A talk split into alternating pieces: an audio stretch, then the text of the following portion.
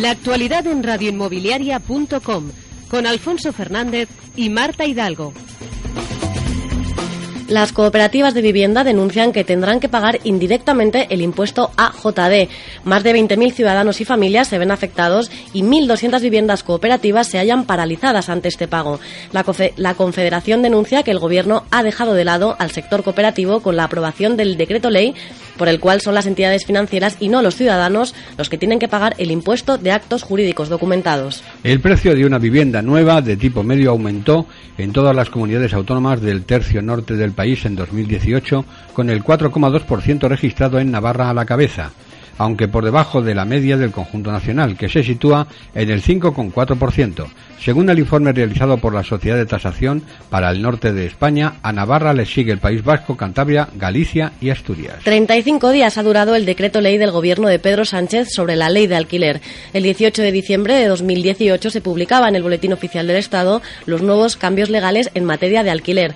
Sin embargo, el 22 de enero, cuando se tenía que convalidar el decreto ley, Podemos socio de gobierno del PSOE, ha decidido derogar la norma porque no incluye una limitación en los precios del alquiler. Los bancos españoles han devuelto 2.185 millones de euros a un total de 485.000 afectados por las cláusulas suelo con los que han llegado a un acuerdo tras la presentación de una reclamación, según los datos facilitados por las entidades a la Comisión de Seguimiento de Cláusulas Suelo a fecha 31 de octubre de 2018. Y hablamos ahora de los precios de las oficinas y es que los alquileres aumentarán en toda Europa una media del 3,4% interanual en el 2019, impulsados por los bajos niveles de desempleo y la falta de producto prime, según Sabils Aguirre Newman.